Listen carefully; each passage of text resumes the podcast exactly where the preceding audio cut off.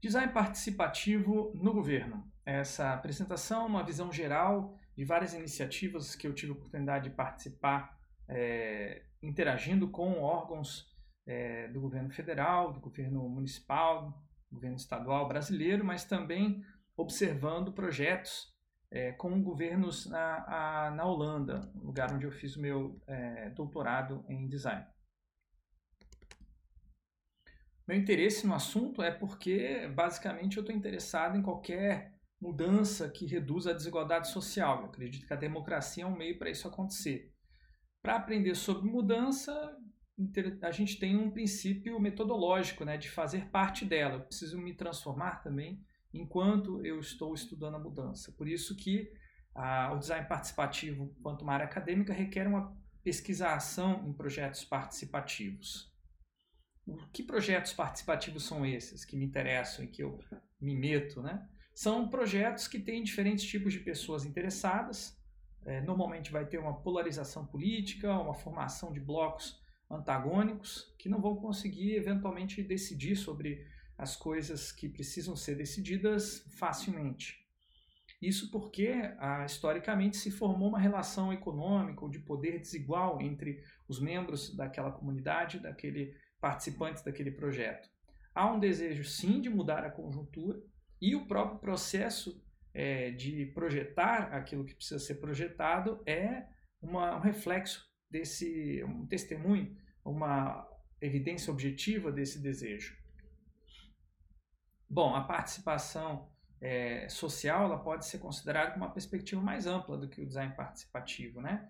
Ela pode ser vista como uma questão política da nossa sociedade contemporânea. Então vamos começar a partir daí. Por que, que existe a participação social enquanto um movimento é, de ampliação da democracia no Estado e também porque existe o design participativo no governo como uma forma de implementar essa participação social. Observando a história é, do Estado na nossa sociedade, chegamos a um momento né, que esse Estado democrático de direito que provém um bem-estar à população através de serviços públicos, encontra-se numa crise por conta da limitação que a representação política é, pela eleição, pela definição de representantes oferece para uma população que está cada vez mais diversa, cada vez mais consciente da sua diversidade e diferença. Por outro lado, existe também um maior acesso à informação para o cidadão, principalmente a partir da disponibilização de mídias digitais que permitem consultas em tempo real consultas é, que não são tão ah, rápidas, tão fáceis, mas que em todo caso permitem que ah, o cidadão tenha acesso direto à informação do Estado ou das ações que o Estado realiza. Né? O governo aberto, por exemplo, é um padrão né, que visa ampliar esse tipo de participação social. Mas também existe um processo paralelo que visa ampliar a participação de empresas privadas nas ações públicas né, são as chamadas parcerias público-privadas. É, essas empresas, essas organizações podem não ter fins lucrativos, como as organizações da sociedade civil, mais conhecidas como ONGs. Né? Então, os, além disso, tem movimentos sociais que ainda não estão tão institucionalizados e organizados, que estão cada vez mais colaborando com o Estado, ou seja, essa noção de um Estado é, total que faz tudo, basicamente, para a, a população e que se encarrega de responsável, eh, se, é, se torna responsável pelas atividades é, de interesse público, começa a se dissolver na, nos últimos, é, talvez, 40, 60 anos. Isso vai acompanhar uma mudança cultural né, de uma sociedade massa que precisava desse é, Estado grandioso, né, esse Estado monstruoso, um Leviatã, né, é uma sociedade massa, né, pautada pelo consumo, submissão, aceitação dos padrões que esses grandes atores ofereciam para os pequenos atores. Nós vivemos hoje um momento atual híbrido, em que nós passamos aos trancos e barrancos, através de muitos conflitos, para uma sociedade civil, que está constantemente se recriando, que se funda na participação e na crítica da realidade. Esse processo híbrido, nesse momento híbrido que nós vivemos, há muitas armadilhas na passagem uma sociedade massa para uma sociedade civil. Por exemplo, é, de líderes políticos se apropriarem desse momento de construção, de a, desenvolvimento da agência do cidadão para é, manipulá-los, né? de modo que essa ação que seria do cidadão acaba sendo tornando uma ação é, do demagogo, do político líder que manipula essa população. É, esses, esse, esse processo de demagogia, muitas vezes, ele é apoiado na construção de um, de um processo participativo ou pseudo-participativo, em que o líder é, demagogo ouve, ou não tanto, a população através é, de audiências públicas, através de comícios, através de diálogos é, na internet. Isso gera uma forma de participação é, abstrata chamada tokenismo, em que se é, convidam alguns representantes dos diferentes é, é, é, segmentos, digamos, do, da, da, população que apoia aquele líder, aquele político, para que eles apareçam é, abstratamente no plano de governo, na formação das equipes, para que tenha lá pelo menos uma pessoa preta, uma mulher, uma pessoa com deficiência e uh, uma pessoa LGBT, para citar alguns dos grupos que historicamente são excluídos dessas discussões. Se essas pessoas não têm poder de decisão, se elas não podem decidir, elas só estão ali para falar alguma coisa, dar a sua opinião, mas não são levadas a sério, esse tipo de participação se chama tokenismo. Então, as questões cruciais para a participação social é quem participa, né? são stakeholders, é, ou partes interessadas, são as pessoas afetadas pelo um projeto, são os usuários, são cidadãos, quem tem voz nesse processo? Líderes, representantes, participantes e, afinal de contas, o que está em jogo? São os recursos, são lugares, edifícios, são leis, são objetos, são sistemas? Essas são as três perguntas cruciais do, da participação social, mas também do design participativo. Além disso, nós temos mais outras três questões é, que são mais específicas do design participativo, que dizem respeito ao nível de participação. Né? É feita uma consulta, uma deliberação, uma delegação, uma construção coletiva. Essa participação é baseada no microfone aberto, na votação, numa deliberação, num coprojeto, uma cocriação. E o que acontece depois dessa participação? Há um acompanhamento, há fiscalização, há mutirão do povo? Bom, para entender essas as respostas dessa pergunta, existe um modelo muito interessante da, da, criado pela Sherry Einstein, que é a escada de participação cidadã. Ela mostra aí é, um momento que você tem manipulação, você tem uma terapia, né? que não é exatamente uma participação. Né? E o momento do tokenismo, que eu já tinha com, comentado, né? que é uma informação povo, uma consulta, um apaziguamento de, de tensões, de rixas, Agora, a fase de poder do cidadão, de empoderamento da população excluída, é quando há parceria entre o Estado e a população, a comunidade, quando se delega o poder à comunidade ou quando própria, os próprios cidadãos controlam a atuação do Estado. Na participação social existem é, princípios comuns né, que tentam visar esse nível mais alto de é, delegação e de tomada de, de consciência né, da população de que ela pode fazer as suas próprias ações. Né? Como a inclusão, né, de que todos poderiam participar, a perspectiva de cada um tem uma perspectiva diferente sobre a mesma coisa que se está fazendo e logo podem expressar isso.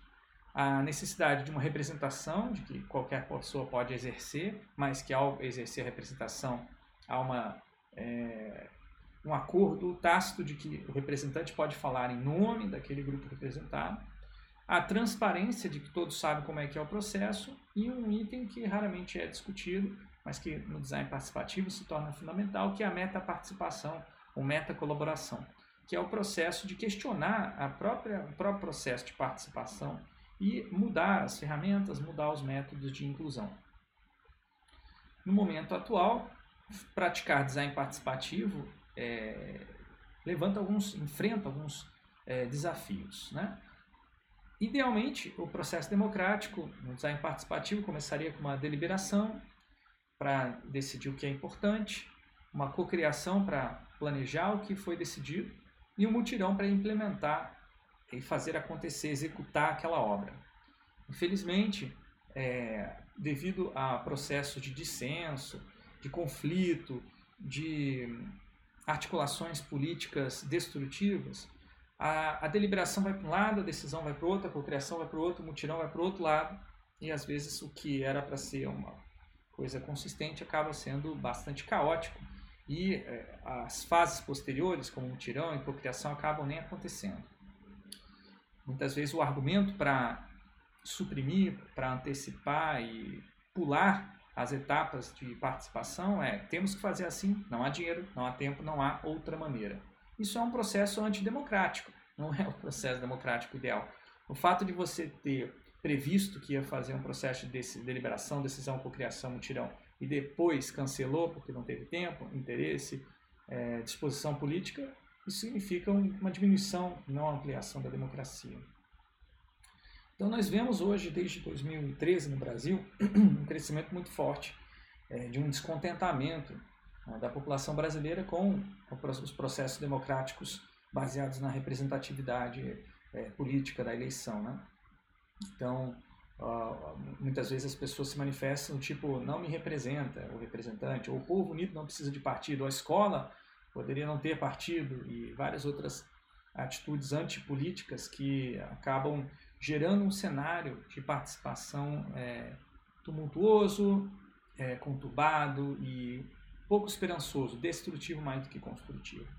A, a, a cientista política Chantal Mouffe tem uma teoria, uma explicação de por que, que isso aconteceu nos últimos anos, não só no Brasil, em outros lugares do mundo, né? É, é que basicamente esse centralismo de é, consensualismo de centro, melhor dizendo, né? ele gerou uma é, um déficit de identificação, porque ao se unir, por exemplo, no caso do Brasil, PT com o PMDB por muitos anos, criou essa impressão de que o PT não era mais um partido radical de esquerda e que não tinha uma proposta é, evidente para que os seus eleitores e também os seus apoiadores se identificassem. Né?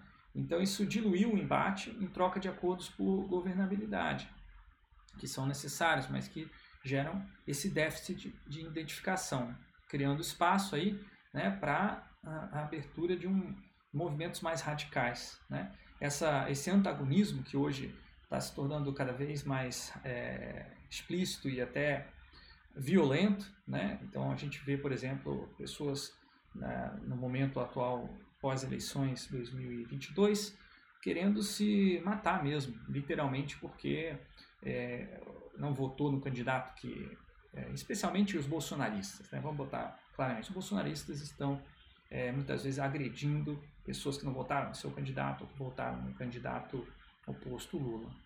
E isso não é uma manifestação democrática, é antidemocrática, ela, é, ela uma, destrói a própria noção de que a política é um espaço para a, discordância. Né? Por isso, a Chantal Mouffe vai propor uh, um conceito chamado agonismo, que ela vai recuperar lá da Grécia Antiga para a gente pensar como uma alternativa ao antagonismo. Esse agonismo seria uma disputa política entre adversários e não entre inimigos. O consenso ele não vai eliminar a divergência. Então, uh, no, no, agonismo, uh, os políticos, os líderes, as entidades da, da sociedade civil vão se posicionar contra os argumentos dos seus adversários políticos, mas não contra a existência dos seus adversários políticos. Eles vão acreditar que é melhor você ter respeito pelo outro do que você tentar eliminá-lo do debate. É claro que isso significa um, uma, uma formação, uma ênfase muito grande em regras para debate, em estruturas e plataformas e meios para debate justos. Bom, o agonismo, então, ele se torna uma abordagem prática para lidar com uma contradição, que é, é inevitável em qualquer processo de transformação, né, chamada tradição e transcendência. Essa contradição foi estudada pelo é, um dos fundadores do design participativo, o professor Pelém, e na tese de doutorado dele ele vai falar né, desse processo de crise de identidade de uma comunidade que precisa, por um lado, mudar, mas por outro lado, quer conservar as suas posições, seus avanços, e toda mudança representa também um perigo. O design participativo desenvolveu então uma tradição de gerar uh, um consenso mínimo através da construção de um objeto compartilhado, visando com isso uh, objetificar as opiniões, as ideias, as perspectivas, as propostas em objetos físicos mesmo, ou representações abstratas, no entanto materializadas e objetivamente compartilhadas entre os participantes. É, de modo que o participante diga, receba que a ideia dele não é mais ele próprio.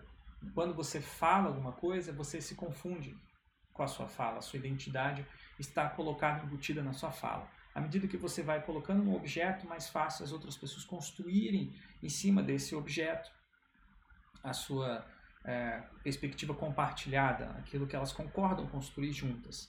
Então, essa objetificação das opiniões, ideias e propostas vai, com o tempo, gerando uma possibilidade de um consenso materializado que é, permite que aquele grupo, aquele coletivo que está construindo junto avance, né, sem deixar para trás as suas diferenças. Então, por que, que o design participativo seria bom, aplicável para o governo? É, eu acredito que ele pode tornar a participação social mais concreta, ele pode transformar a resistência à mudança numa força de mudança, desde que sejam preservadas essa, essas diferenças. Ele capitaliza essa diversidade profissional e cultural que uma, uma organização, que uma comunidade é, possui, descentralizando a informação e o conhecimento, de modo que várias pessoas possam saber o que fazer na hora que precisar.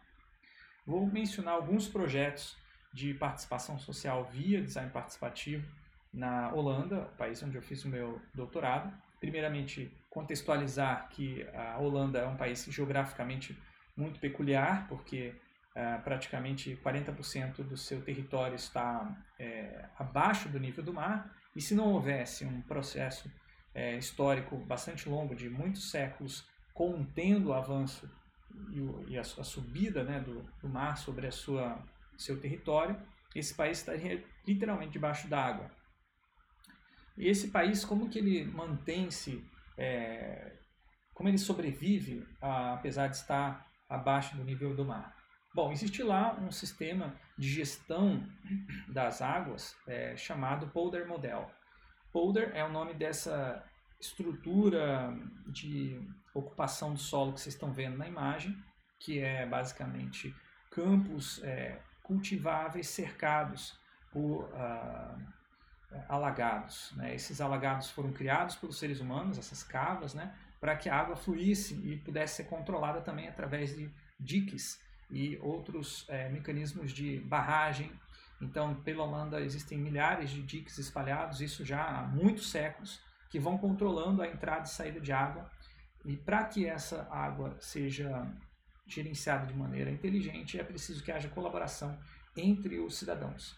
Como existem milhares de DICs, é preciso que um é, é, responsável por um DIC comunique com o responsável pelo outro DIC. Do contrário, a gestão da água se torna caótica, isso pode causar inundações, como de fato causou na história da Holanda e muitas pessoas morreram. Então, na Holanda se formou essa tradição chamada Polder Model. Para qualquer assunto que se deseja decidir, há que haver uma discussão longa que gere um consenso mínimo para que a população haja é, de maneira coordenada. Por isso é um país bastante organizado. Né? Então busca se tomar decisões apenas quando chega ao consenso, mesmo que se custe muitas reuniões. É curioso que os holandeses organizavam muitas reuniões, mas sempre é, com uma, um horário bem definido de começar e um horário bem definido de terminar, não passando de uma hora de duração. Então era muito comum você ter reuniões que se espalhavam ao longo de meses, sempre com uma hora de duração por semana. É, essa habilidade de se organizar, de falar é, democraticamente, de deliberar, ela não é uma habilidade que, que os é, holandeses nascem com ela. É, é uma habilidade construída culturalmente, principalmente através da educação. As escolas é, elas já têm no seu currículo, ah, principalmente no ensino secundário, no ensino médio, ah, o próprio tema, né? Como fazer participar de um debate político. Então, existe uma disciplina, uma aula sobre debate político obrigatória para todos os estudantes de ensino médio que é, participa, que conduz, que desemboca num concurso nacional de debate público que acontece todo ano, cujos vencedores ou é, finalistas vão participar de um programa de televisão que está vinculado a esse processo pedagógico nas escolas. Então, os melhores é, estudantes, o menor grupo de debatedores das escolas vão se enfrentar para debater questões públicas reais e concretas da Holanda daquele momento num programa de televisão de audiência nacional. É, esse programa acaba tendo um impacto muitas vezes equivalente ou similar ao próprio é, impacto dos debates com os políticos eleitos pela Câmara, é, na Câmara dos Deputados e no Senado. Então, é muito interessante como a, a Holanda tem um processo democrático é, aprofundado enraizado já no seu processo educativo. É, isso significa que ah, as ações é, que o Estado faz podem contar com a participação da população desde, é, desde o seu início. Então, no, no, caso onde eu morava, na cidade Enschede, o subprefeito da, do local, do bairro, não é da cidade, do bairro, o subprefeito do bairro onde eu morava, convidou os é, moradores do bairro Rombeek a fazer uma caminhada é, ao redor do bairro para ver o que, que, precisava melhorar naquele próximo ano de gestão. Então ele fazia todo ano essa caminhada, divulgava é, em cartazes espalhados pela, pela, pelo bairro, ele colocava embaixo da porta uma folhetinho para cada casa, casa né, cada residência, convidando as pessoas a participar dessa caminhada e conversar sobre o que, que precisava melhorar naquele bairro. Então, a partir dessa ação de bairro, que não é comum, não é, não é, é, não é incomum no meu bairro, era comum em todos os bairros da Holanda, é, vai se construindo uma, uma democracia participativa já é, enraizada né, na comunidade local. Então, quando se chega no nível nacional, já tem essa construção de base política desde a, do bairro. Né? Então, crises como a crise que aconteceu a partir de 2008, que foi se desenrolando uma crise cada vez maior na Europa, que teve que fazer, é, é, que resultou em vários cortes em benefícios, uh, serviços públicos, em especial cuidados com idosos, né, uh, pôde ser resolvida com participação social da população. Então eles fizeram um programa construído participativamente também, com interesse da comunidade, em que uh, pessoas idosas aposentadas com mais ou menos a idade entre 60 e 70 anos cuidariam das pessoas idosas com 80, 90 anos ou até mesmo 100 anos, né, que tem muitos idosos com essa idade lá na, na Holanda. Então, esse é um programa que visa reduzir custos na, de atendimento e cuidado no serviço público de saúde, mas que também pode oferecer melhorias na qualidade de vida daqueles idosos aposentados com mais de 60 anos que não têm, de repente, o contato com a família e estão solitários. Além disso, tem vários outros tipos de iniciativas cidadãs, como esse caso das lixeiras numa, na cidade de eu não me lembro o nome da cidade, mas uma cidade é, da Holanda que resolveu que não poderia manter mais tantas lixeiras na cidade por conta dos cortes orçamentários. E em vez de recolher as lixeiras, é, o conselho da cidade, né, uma espécie de Câmara de Vereadores, resolveu reunir os cidadãos para debater se seria possível que os cidadãos adotassem uma lixeira e se comprometessem a recolher o lixo da lixeira é, do seu bairro, da sua rua e levar numa lixeira maior numa central localizada ali na numa região próxima. E não é que os cidadãos aceitaram, então essas lixeiras têm uma, uma um rótulo dizendo, olha, é, você gostaria de me adotar né, e me esvaziar de vez em quando? E essa iniciativa funcionou, né? Parece que às vezes os cidadãos não estão nem aí para sua cidade, mas é porque também não há uma oportunidade deles tomarem responsabilidade e participarem das decisões. Né? Tem que haver uma, uma via dupla, né? de que a participação, mas também a responsabilização do cidadão. Outro exemplo interessante é essa ponte é, construída e financiada é, coletivamente por cidadãos da cidade de Roterdã. É, foi uma primeira obra pública feita com crowdfunding, é, ou seja, financiamento coletivo, e todos os é, cidadãos que contribuíram para essa construção dessa ponte é, puderam escrever o seu nome através de um sistema de impressão a laser, né, que permite que isso aconteça em larga escala, customização em massa, larga escala do material. Então, todas as pessoas que contribuíram têm seus nomes escritos na, na própria ponte. Então, você atravessa e vai lendo o nome de quem é, contribuiu. Claro, quem quis deixar o nome publicamente. Né? Então, um exemplo muito interessante de ação é, participativa, de ação de colaboração entre Estado e é, iniciativas privadas. Nesse caso, você tem uma empresa que vai fazer, coordenar o crowdfunding, mas de fato quem participa massivamente é a própria população que vive nessa região e precisa dessa ponte para aumentar a sua segurança no trânsito. Além disso, nós temos os Fab Labs, que é uma tradição já na Holanda há muito tempo, que são esses espaços, inclusive, que prototiparam aquela, aquela ponte, que se responsabilizaram é, também por oferecer a tecnologia de crowdfunding e de organização é, da população. Então, os Fab Labs na Holanda têm esse papel de é, ajudar as pessoas a entender que elas podem fabricar o que elas quiserem, desde que elas troquem informação, conheçam outras pessoas, troquem ideias. Né? São espaços de compartilhamento de máquina e equipamentos para a construção de fazer o que você quiser. É, por fim, queria mostrar mais alguns projetos na área de arquitetura que implementam a participação de diferentes maneiras. Né? Aqui temos o Central Behavior, que é um escritório de uma empresa de seguros que foi construído, projetado para uh, que os próprios é, é, trabalhadores façam o design de interiores dos seus espaços. Então é um espaço modular é, que, de, de, escritório que pode ser configurado de diferentes maneiras. É, isso aqui é o, conhecido como o movimento de estruturalismo holandês dos anos 70 e 80, mas que influencia a arquitetura holandesa até hoje, né? essa liberdade projetual que confere aos moradores, confere aos trabalhadores que ocupam espaço de trabalho.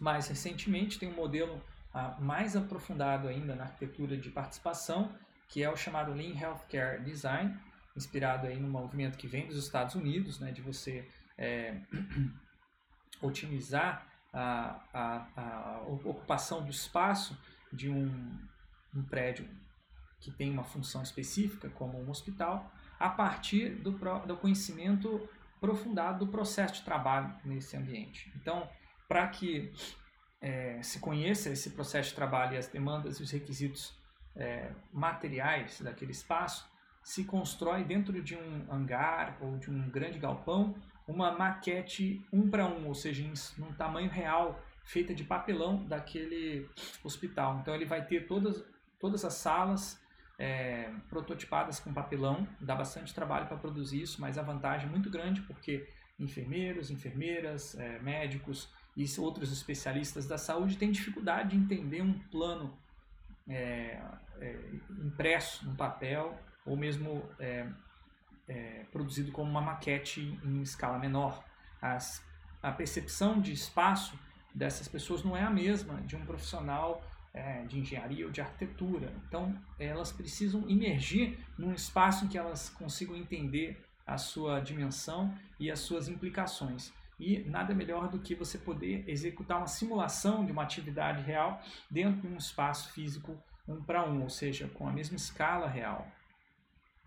No meu doutorado, eu pude participar de projetos não tão é, é, progressistas em termos de participação, mas que utilizaram umas ferramentas e brinquedos, especialmente, ou é, jogos interativos que simulavam essa atividade dos profissionais de saúde dentro de espaços de saúde, é, centros de diagnóstico médico e até hospitais. Então, esse é, doutorado foi justamente voltado para documentar formas de representar as contradições que esses é, participantes encontravam entre o projeto espacial e o projeto de serviços, né, o design de serviços. Eu também estudei projetos é, que não eram da área da saúde, como é, esse centro de lazer ecológico na cidade de Almelo, e a gente fez uma visualização das atividades que iam acontecer nesse centro ecológico, é, considerando também que ele era um ponto de partida de, de, de retorno para excursões, para atividades que aconteciam ao redor da cidade. Essa daqui é uma outra visualização que a gente construiu nesse projeto, né, para visualizar os requisitos arquitetônicos é, desse, desse centro ecológico. Então essas pecinhas de jogo de tabuleiro, elas representam, por exemplo, a necessidade de acesso à água, a necessidade de você estar perto de um lugar que você pode guardar equipamentos, a necessidade de você ter é, uma, um aquecimento ou de você ter uma, um banheiro próximo. Então, cada post-it desse é uma anotação importante de uma, um requisito que os arquitetos precisavam considerar nesse projeto. Então foram levantadas várias limitações desse é, projeto arquitetônico que os arquitetos não tinham é, antecipado por não terem simulado os processos de é, trabalho, de uso, daquele, de ocupação daquele espaço. E não só ocupação quantitativa, que é algo que muitos arquitetos se preocupam, mas a ocupação qualitativa. O que é que as pessoas vão estar fazendo ali?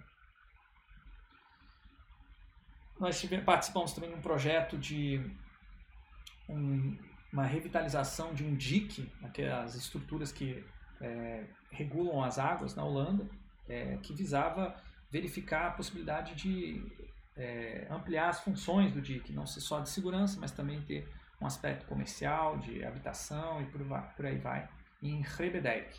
Para representar essa multifuncionalidade e os conflitos e dilemas que surgiam dessas decisões, nós construímos um cubo dos dilemas, que é essa visualização é, multidimensional de como que uma ação impacta numa outra ação. Então, esses cruzamentos de fios que acontecem no, no meio desse cubo são é, justamente essas interferências entre os, as diferentes funções desse projeto. Ao visualizar essas interferências, os diferentes é, stakeholders ou partes interessadas do projeto começam a ver o projeto de outra maneira, começam a enxergar o impacto das suas ações no, nas ações dos outros, porque normalmente num projeto participativo cada um defende a sua perspectiva do seu departamento, da sua organização, do seu grupo social. Mas ah, o desafio é como é que a gente constrói algo em conjunto a partir de um consenso mínimo. Também participei de um projeto de é, advocacy, né, de defesa dos interesses de uma comunidade, é, na, num bairro, melhor, num conjunto residencial num bairro de Londres, que estava se organizando contra essa obra HS2, né? É uma obra de um, uma expansão de uma linha ferroviária que liga Londres a Birmingham, de modo que tivesse um trem-bala funcionando em alta velocidade e as partes, os bairros pelos quais esse trem-bala ia passar em Londres iam ter um impacto é, ambiental e social bastante grande. Então esse conjunto residencial é, recebeu várias visitas de é, é, representantes públicos no passado e o, a população não estava querendo conversar com eles porque estava com medo de serem relocadas, né, de serem forçadas a mudar para uma outra região da cidade e perder os seus vínculos de amizades, sua rede social vinculada àquele local. Então, para que a gente pudesse ter uma forma de conversar com os habitantes daquele conjunto e demonstrar, coletar dados sobre o impacto social é, dessa obra, nós fizemos uma abordagem é, ativista de montar um espaço no jardim público da, do, do, daquele conjunto, é, montar esse espaço temporário que parecia ser uma espécie de uma intervenção é, artística, convidando as pessoas para tomar um pouquinho de chá e conversar a respeito da vida naquele local. Quando as pessoas entravam no nosso espaço Tea Chat, elas podiam é, se sentar e é, olhar os planos, né, os desenhos que a gente tinha do, daquele mapa, no mapa daquele conjunto e anotar quais eram as dificuldades que tinham de viver naquele local que poderiam servir como moeda de barganha com a, a prefeitura e a empresa que estava responsável por esse projeto de é, construir a, a rede ferroviária de alta velocidade. Então, se eles soubessem o que eles poderiam demandar, por exemplo, ah, você vai demolir essa parte, mas você vai construir essa outra parte para nós. Então a gente montou esse mapinha né, com pontos de interesses, com uh, ícones. Né, esses ícones eram movidos pelos participantes para os lugares onde tinham problemas, onde tinham soluções e, e questões de interesse que eles queriam debater. E a gente fez isso com vários participantes. Né, é, isso quebrou, digamos, o preconceito que eles tinham de conversar com o agente público, que era muito baseado numa, num questionário. Aqui a gente usou uma dinâmica que parecia ser um jogo, então ela era mais lúdica e mais divertida para participar. No final a gente compilou todos os dados que a gente coletou de todos os participantes em vários tipos de diagramas, de gráficos, né? É, que é, tentavam capturar essa totalidade, essa diversidade de visões acerca do que tinha que ser feito. E a gente apresentou esses, é, esse resultado de pesquisa num um debate promovido aí pela prefeitura, ou melhor, promovido pela Architecture Sans Frontiers, que era a entidade sem fins lucrativos, a ONG que estava organizando essa intervenção, junto com a ONG Citizens UK, que também é uma ONG de advocacy, né, de comunidades que é, costumam não ser envolvidas no planejamento participativo, planejamento urbano. Né? E a Prefeitura de Camden foi é, convidada para é, conversar sobre esses resultados. E a gente teve um debate muito interessante que resultou num compromisso da Prefeitura de Camden de defender o interesse dessa comunidade frente ao, à empresa de desenvolvimento da espaço rodoviário. Então, a gente conseguiu incluir mais de 180 moradores em apenas sete dias.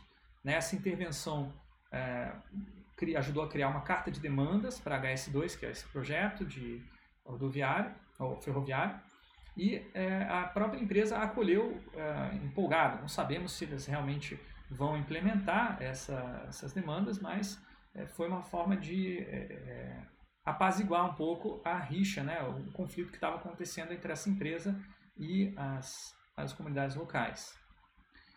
Ao retornar do meu doutorado em 2015, eu recebi um convite muito interessante de participar de uma é, nascente Secretaria de Participação Social dentro da Secretaria da Presidência da República. É, então, a presidente Dilma Rousseff queria ampliar a democracia é, de diversas maneiras para que a população pudesse participar diretamente. Isso, ela estava respondendo também às demandas levantadas pela, pelas jornadas de junho de 2013. Então, em 2015, ela deu essa, essa começou esse processo, né? É, eu pude participar então da formação desse, de um laboratório de participação social que visaria testar novas tecnologias de participação social para ampliar é, o alcance, porque no Brasil um dos grandes desafios da democracia é, são as distâncias físicas entre os locais, né? fazer participação social num país como a Holanda, que é do tamanho do estado do Paraná.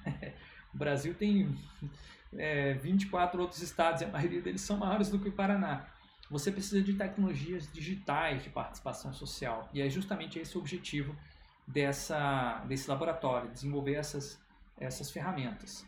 Nós ficamos enfurnados durante 10 dias desenvolvendo a ferramenta Dialoga Brasil, que tinha como objetivo permitir que a população desse a sua opinião e é, é, construísse junto com o governo federal os programas de governos principais, como Mais Médicos, como é, Minha Casa Minha Vida e por aí vai.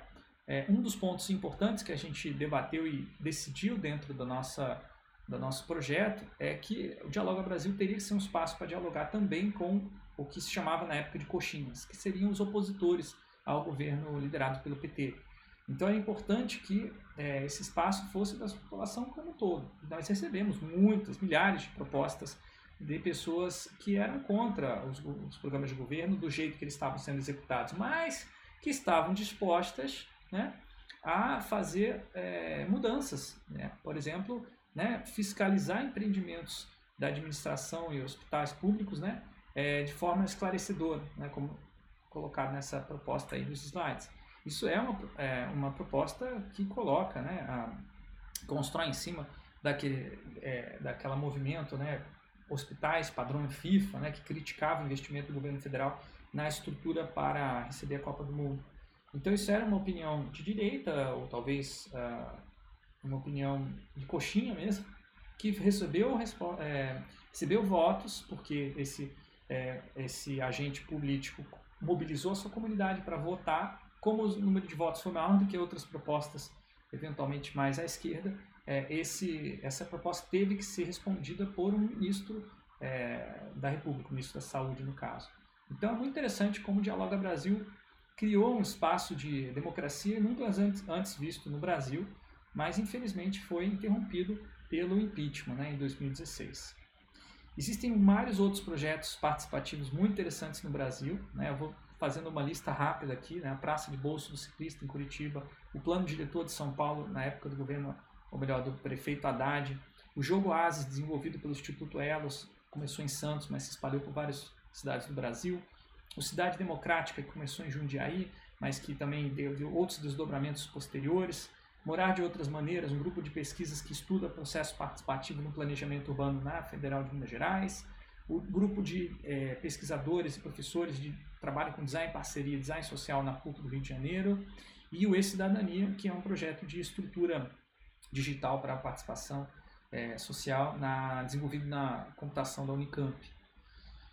Bom, os princípios básicos do design participativo, para sumarizar e finalizar minha apresentação, né, são incluir todos é, que forem afetados pelo projeto, né, o participante é o especialista, né, é, existem opções construídas em vez de é, é, opções construídas em vez de só escolhidas, então não é só voto, é a construção da escolha, através de protótipos, modelos simples, falar e fazer para evitar o monopólio da fala, então fazer, fazer junto, né? Fazer o quê? Especialmente fazer o futuro através dos objetos, objetos como uma espécie de microcosmo, como uma, um protótipo que pode ser feito possivelmente no futuro. Então, como é que dá para aplicar o design participativo em, no governo? Bom, você pode fazer projeto participativo de obras públicas, é meio óbvio. Você pode elaborar programas de governo de processo participativo, como já existe né, no, no governo federal, existia na época do governo PT, né, através dos conselhos, através dos interconselhos. É, você pode ter cocriação de serviços públicos, né, esse projeto de como que ele vai ser entregue, como é que vai ser organizado, pode ser participativo pode simular o impacto de políticas públicas dentro de comunidades, fazendo um processo piloto de avaliação. Pode ser usado também em audiências públicas é, que podem funcionar como oficinas de cocriação, não só um espaço para debate através do microfone, que é bastante restrito né, em termos de compreensão mútua. Existem alguns formatos promissores que a gente tem experimentado é, em vários projetos que eu acho que podem se tornar cada vez mais relevantes para o design participativo no governo né, a ficção projetual, ou design especulativo, construir visões de futuro é, através é, de mídias é, que são especuladas, né, como o jornal, como uma propaganda, sobre como seria um futuro ou um passado alternativo para aquela comunidade. O jogo de projetar o design games, né, para você é, colocar o, o, projeto de algo em jogo, né, você jogar as determinações daquele projeto. As sondas culturais, que são objetos é, estimulantes para as pessoas receberem e no seu tempo, sozinhas, é, responderem e expressarem as suas emoções, os seus valores culturais e responderem de volta né, para os pesquisadores, né, devolvendo essa sonda. Essa sonda ela é como se fosse um questionário que se envia ao usuário, aos participantes, ao cidadão, mas é um formato de questionário estimulante, como nesse caso que foi uma, uma pergunta que tinha que ser respondida num post-it colocado dentro de uma cabeça de boneco cortada. Né? Tinha todo um contexto de estudo da alfabetização digital e os conflitos que as crianças sentiam nessa época. Isso permite uma autodocumentação criativa e é, mais envolvente. E o laboratório vivo, né, que é a organização de um experimento é, social, um experimento democrático dentro de um evento.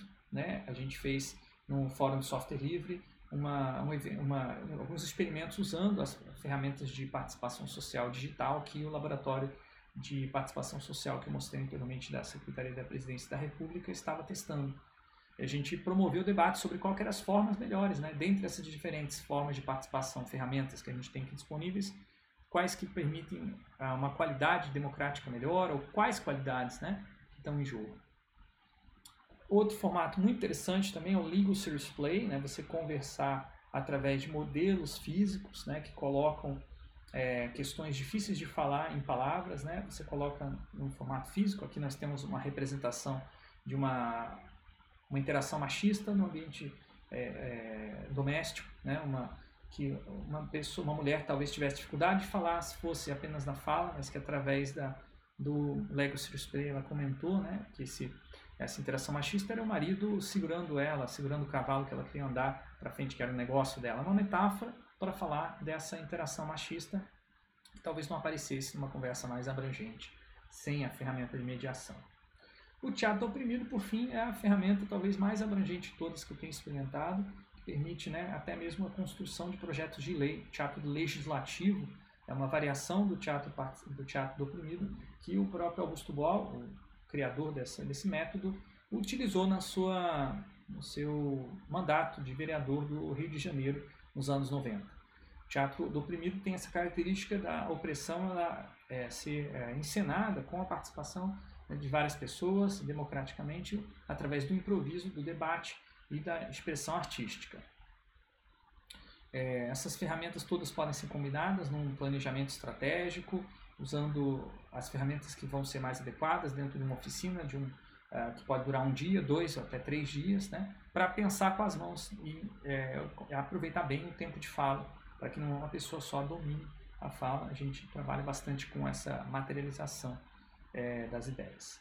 Bom, essa era uma visão geral de possibilidades para o design participativo no governo e eu espero agora que com a eleição do presidente Lula em 2022 a gente retome é, as pesquisas e os experimentos de ampliação da, da, da, democracia no Brasil através do design participativo no âmbito, nos âmbitos federal, estadual e municipal, que foi um processo é, infelizmente interrompido aí pela ascensão é, de, uma, de governos é, antidemocráticos ou governos impopulares, né, que não visavam é, essa articulação com o povo.